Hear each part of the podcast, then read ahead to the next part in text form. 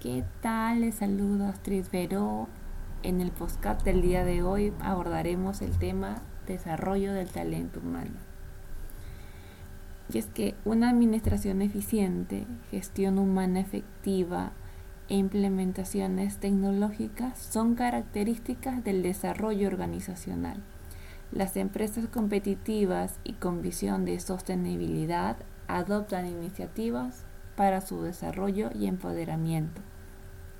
Para ello se enfocan en el crecimiento profesional y desempeño de su planilla, dado que el talento humano es quien se encarga de la producción de productos o emisión de servicios. De ahí la importancia de desarrollar el mismo. Pilar Jerico, una empresaria, conferenciante, consultora y profesora de escuelas de negocio, reconocida como influyente en la gestión del talento humano y entre otros importantes reconocimientos, describe el talento como aquel que permite alcanzar resultados superiores en equipo y que consta de tres elementos, capacidades y habilidades para hacer cosas, compromiso y acción.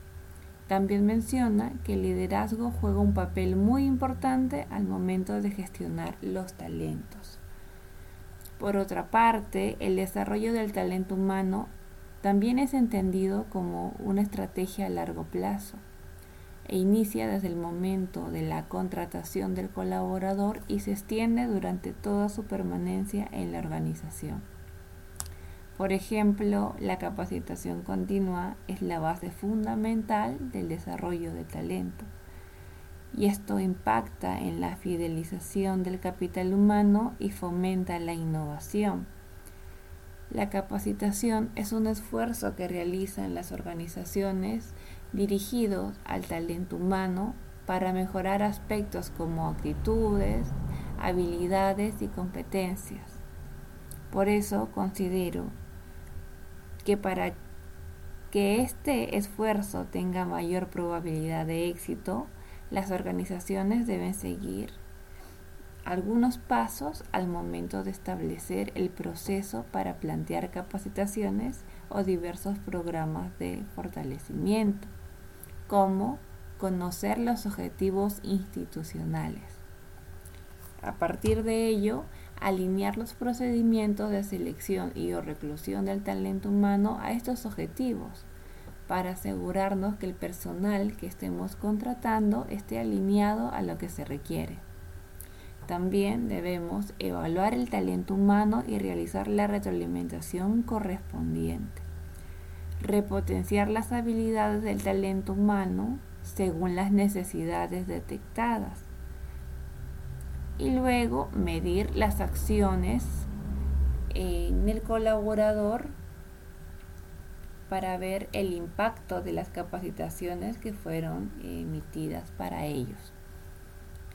Con esto se logra transformar, generar ideas y nuevas formas de pensar, además de generar nuevos comportamientos y respuestas a circunstancias actuales. Los beneficios eh, que, que se tiene en la organización y en el personal tras este desarrollo de talento es el incremento de la productividad, mayor capacidad de retención del talento, reducción de costos. Cuando existe talento propio en la organización, la necesidad de contratar servicios externos se reduce. También mejora la imagen como una empresa empleadora, dado que la empresa tiene mayores posibilidades de captación de talento al reforzar su imagen como una em, empresa que eh, ayuda a fomentar el desarrollo y la línea de carrera de los colaboradores. Posibilidades de promoción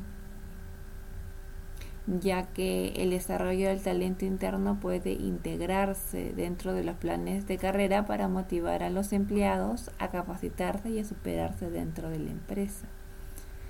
Y por ende mejorará el clima, la motivación y la satisfacción laboral.